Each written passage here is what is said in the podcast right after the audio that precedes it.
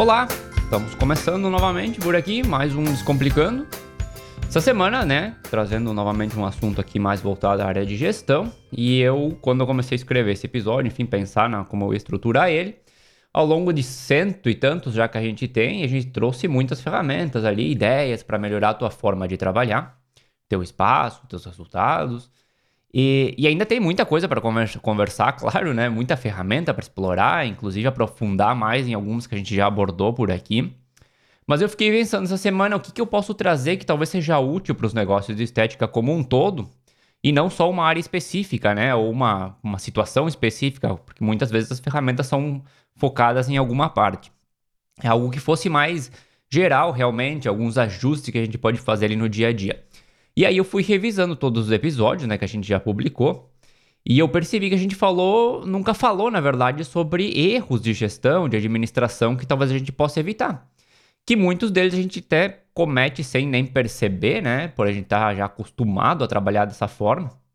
Então eu resolvi trazer por aqui hoje sete erros de gestão que você precisa evitar no teu espaço podia ter muito mais, né? Não é, inclusive não é nenhum ranking nem nada, não quer dizer que o primeiro seja mais importante que o último. Todos são importantes, na verdade, foi só uma ordem que eu fui lembrando mesmo. E, e tem vários outros pontos, obviamente, para para abordar que talvez eu não tenha mencionado, que a gente pode até fazer outros episódios falando nisso.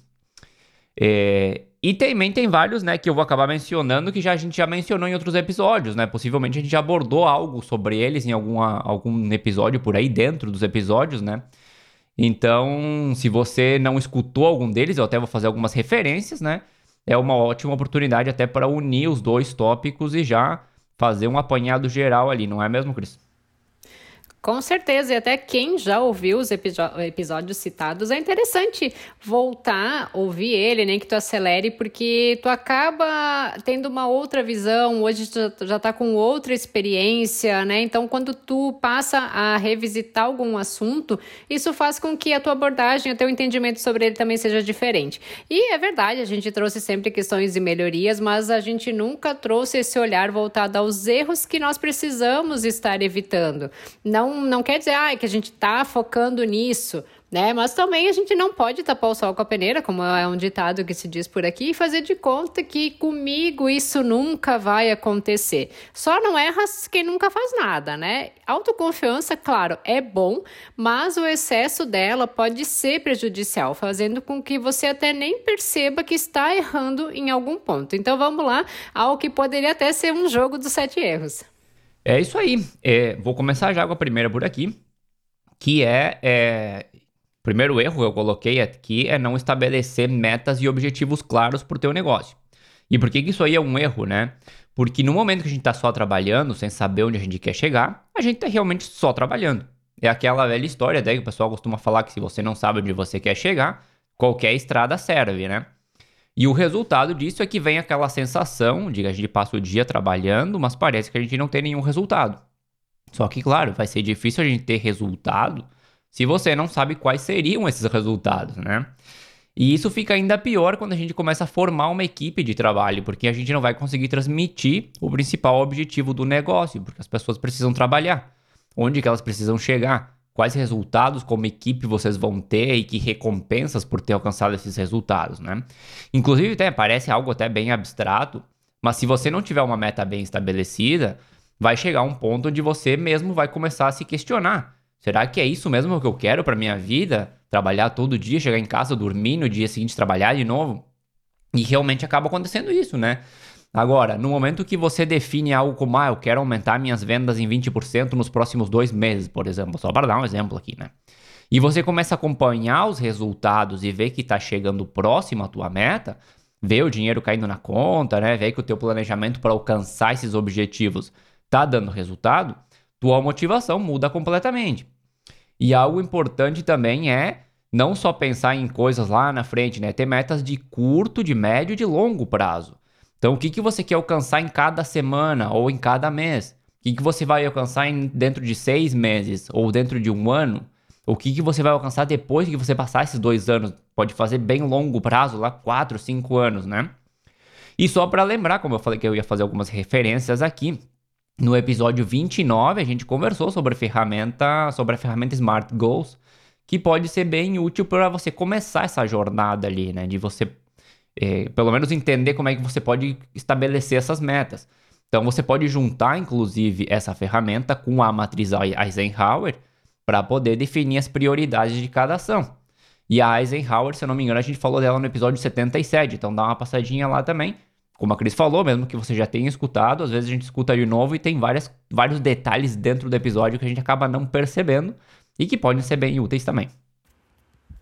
E outro ponto é que as metas, elas também fazem com que você não se perca na, dentro da tua jornada, né? Ou mesmo no teu dia a dia, porque é fácil a gente se prolongar em conversas ou então nas redes sociais, apenas observando sem estar entregando o nosso conteúdo. E aí o dia passou e você não fez nada daquilo que, que queria, né? Mas o que, que, era mesmo que tu queria fazer, né? Parece assunto de doido, mas é o que acontece. E eu digo por mim mesma, não é fácil a gente fazer definição de metas. Às vezes as coisas parecem, sei lá, uh, algo parece que tu tá desejando uma, uma questão que está muito longe de ser alcançado, de algo irreal, né? Então, o, é legal procurar colocar no papel tudo que tu gostaria que acontecesse, tanto na tua vida pessoal como na profissional, porque a gente não pode estar tá excluindo um do outro, né? Além de profissionais, nós somos pessoas também, é interessante que uh, os dois pontos da vida andem juntos e deixa fluir de forma livre, né? O que vem na tua cabeça vai colocando. Com isso em vista, começa então a estipular os prazos, quais atitudes que tu vai tomar para conquistar cada cada item, né, que foi colocado ali no teu papel. Eu sei até que eu fugi de tudo que já foi preconizado em, em alguns modelos, mas enquanto eu escrevo aqui, me parece algo, enquanto eu escrevi aqui, né, que a gente, a gente elabora o, o episódio durante a semana, né, mas enquanto eu estava escrevendo ele na, nessa semana anterior, uh, me parece algo mais palpável até para mim mesma, porque eu tenho dificuldade em colocar uh, como meta as coisas, né? E quando eu vejo, já estou submersa na infinidade de papéis que eu acabo assumindo ao longo dos meus dias e das minhas semanas. E como o Gabriel e outros muitos outros filósofos disseram, né? Quando você não sabe para onde você quer ir, qualquer caminho serve me senti um filósofo agora, né? Eu só peguei a frase de alguém ali que eu nem sei de quem que é, na verdade. Tenho que botar os créditos depois. E por isso é importante ali a questão da definição das metas de longo prazo. Pode ser uma, duas, três, enfim, como você quiser. E aí vai botando embaixo dessas metas de longo prazo, as de médio e curto prazo que vão te fazer chegar a de longo prazo, para você saber também que você vai tendo resultado semana a semana, vai tendo resultado mês a mês. Então, se você definir só de longo prazo, ah, eu quero, não sei, ser a melhor clínica, a melhor estética do, do Brasil, você vai vendo que não vai chegando nunca nesse objetivo, porque vai demorar, obviamente. E aí começa a também perder um pouco a motivação. Então, por isso que é importante ter as de longo prazo, ali, as de, meio, de médio prazo no meio. E, obviamente, as de curto prazo que vão te dando a motivação diária para você ver que está indo no caminho certo também. É como fazer uma tabelinha ali, né? Primeiro em cima as de longo prazo, aí embaixo vai fazendo o que você precisa fazer para chegar naquela na principal. E a número 2 aqui, de, né, o número 2, na verdade, o número 2, porque é um erro de gestão, você poderíamos considerar assim, é, e essa aqui, né, o pessoal vai achar que eu tô sempre repetindo a mesma coisa até, mas é não registrar e controlar os dados da empresa, né? Que quem nos acompanha desde o princípio já deve estar tá careca de saber, porque a gente sempre fala por aqui sobre a importância de controlar tudo que aconteceu no teu negócio. Todas as áreas da empresa, elas possuem dados que você pode ou precisa, na verdade, registrar, controlar e entender. Porque isso também vai te ajudar na, com a questão anterior que a gente estava falando das metas, ou metas e objetivos. Na grande maioria das vezes, os dados vão ser os que vão validar o nosso progresso com as metas, com as finanças, com a empresa como um todo, na verdade. Então é primordial que você tenha esse controle dos dados financeiros, de vendas, de serviço, de serviço ao cliente, de recursos humanos, de marketing, enfim, todas as áreas do teu espaço podem ter. E não ter esses dados, talvez, talvez seja o erro mais grave que você vai encontrar dentro desse episódio. Porque como você sabe se está vendendo bem ou mal, mais, menos, se tuas, se tuas ações de marketing estão funcionando, se teus clientes estão satisfeitos com o teu serviço, se teus colaboradores estão motivados, se você está gastando muito ou pouco em determinado serviço. Tudo, enfim, tudo que acontece na tua empresa são validados com os dados e não ter esse registro, esse registro é algo extremamente preocupante. E eles também te ajudam a fazer todo o planejamento da tua empresa para os próximos meses e anos. Então, não ter esse controle é como não saber se você vai ganhar em dinheiro ou se você vai quebrar daqui seis meses. E para esse controle, a gente já comentou também por aqui, você pode usar um software de gestão, se você tiver condições, claro. É, hoje existem, inclusive, opções no mercado a preços bem acessíveis. A gente já comentou aqui também sobre o Marketup, que ele é grátis, inclusive. E pode ser uma boa mão na roda ali se você não tem condições de gastar a hora para agora, né, para começar pelo menos. E, ou a velha e boa planilha, né, a tabelinha ali do Excel mesmo, que eu uso muito elas até hoje. E se você tem disciplina para controlar elas e atualizar constantemente, funciona muito bem.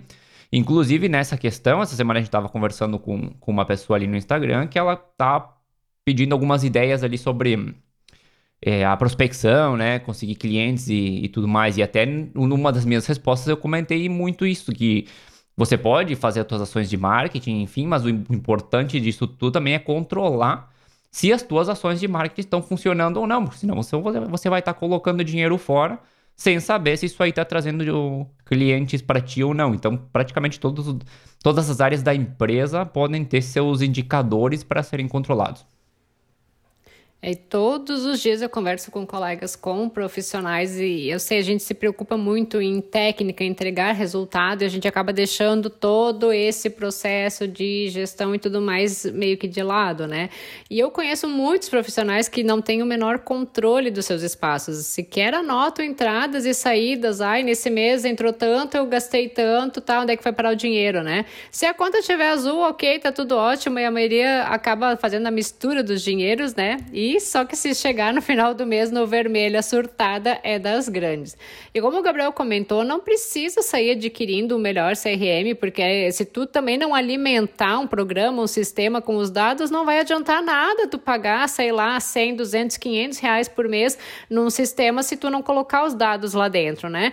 Então procura começar com uma planilha simples, vai anotando tudo que entra, tudo que tudo que você compra, tudo que tu paga. Com o tempo depois tu vai aprimorando essa tabela, vai colocando mais linhas, deixando uh, mais uh, separado para o teu entendimento, para saber certinho quanto que tu gasta, né? Separa as formas de recebimento, se foi dinheiro, cartão, cheque, Pix, quais são os teus gastos fixos, né? Uh, aqueles que tu precisa manter o teu espaço, quais são as variáveis que tu utiliza para o atendimento quais são os investimentos que tu fez, se tu investiu em alguma, alguma coisa do teu espaço, algum equipamento, alguma mobília, né? O importante é ter alguma forma de controle para não ficar naquele achismo e até para que tu possa, uh, que tu consiga fazer algumas projeções e não fica sempre correndo atrás da máquina, chega aquela última semana e tu fica, meu Deus, o que, que eu vou fazer para fechar o mês, né? Ai, mas Cris, eu não tô sempre com o computador, tá? Ok, meu anjo, anota ali no bilhetinho, ao menos uma vez por semana, abre a tua planilha e passa os dados para ela e já vai analisando as tuas informações do que está acontecendo no, no teu mês. Eu faço muito disso, às vezes, ah, não tô ali na hora com, com o meu computador, eu vou anotando nos bilhetinhos, chega o um momento da semana que eu paro e passo para minha tabela. Tem várias aplicações também que você pode usar ali, né? Baixa ali uma aplicação de controle financeiro e tem muitas praticidades que você pode fazer e colocando as, as informações depois só consolida tudo. Então, acho que. E aquela história, que tu falou do CRM, não adianta ter uma Ferrari ali na garagem e não saber dirigir. Então, melhor começar começar com algo que você tem condições agora de comprar e aprendendo também que dados você precisa e que dados você vai colocar lá.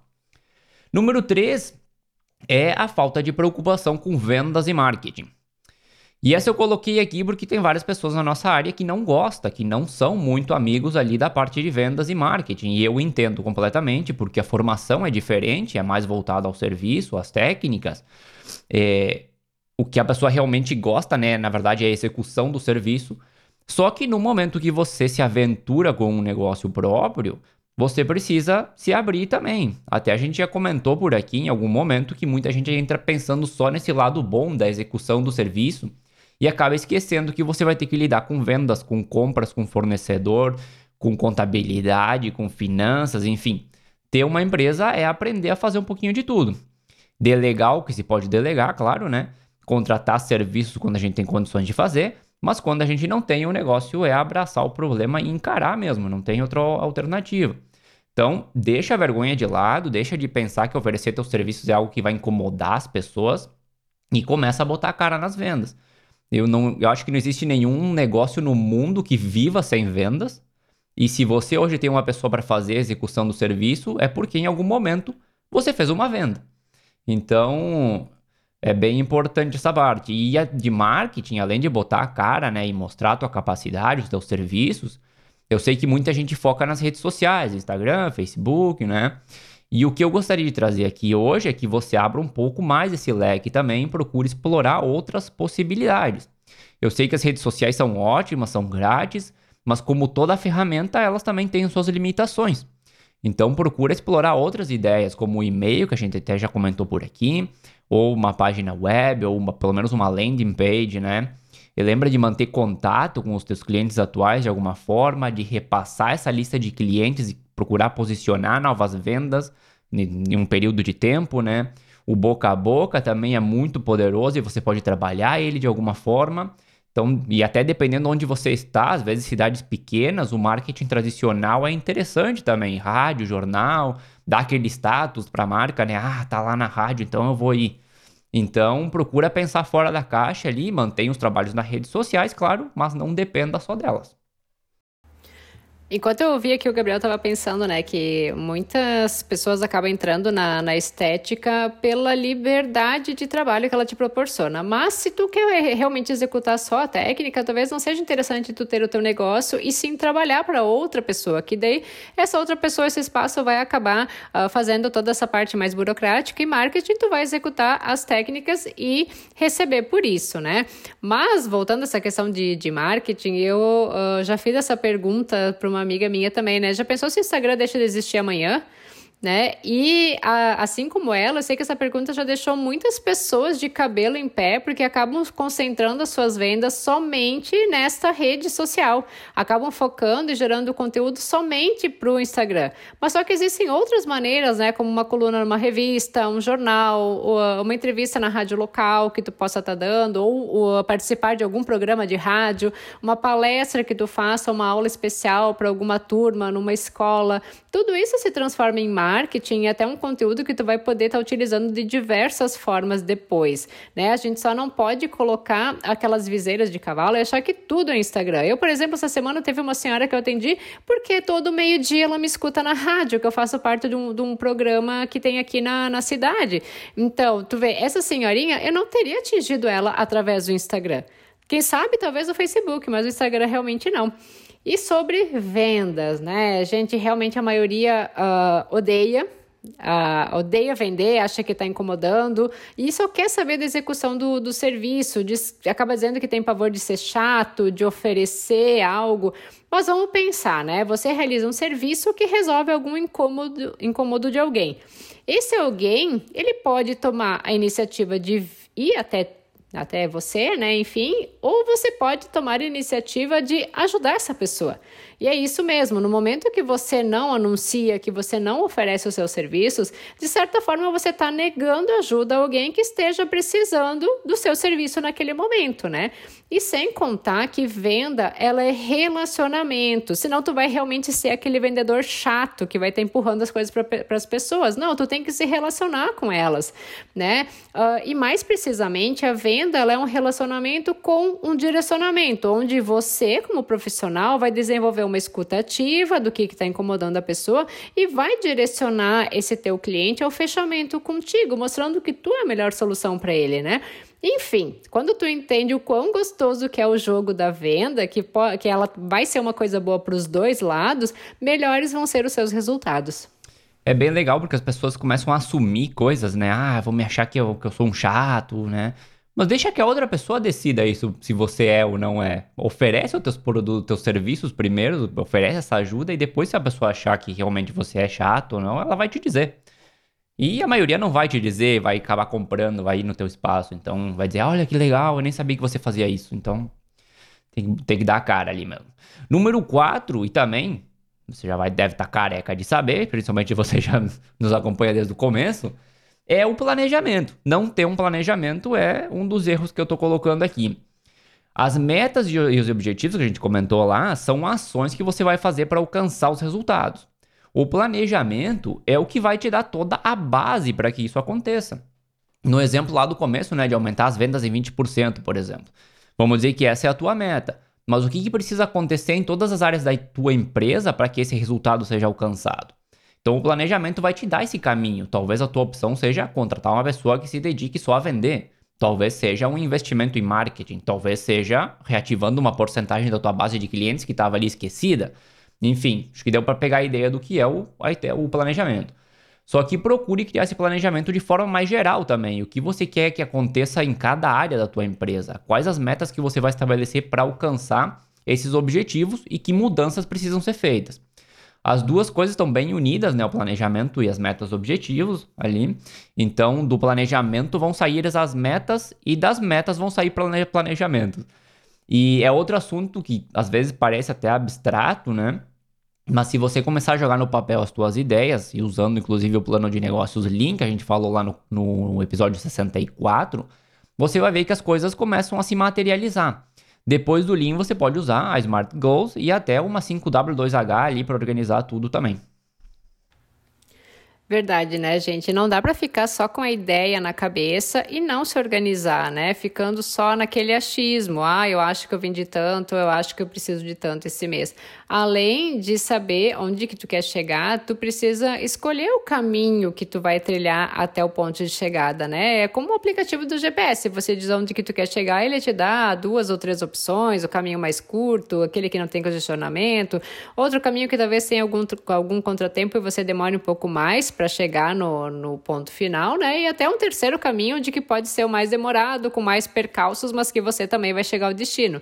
E essa analogia ela serve para exemplificar a ligação e importância do planejamento com as metas, as possibilidades que você vai ter e os possíveis atrasos que te façam demorar um pouquinho mais a chegar onde é que tu deseja.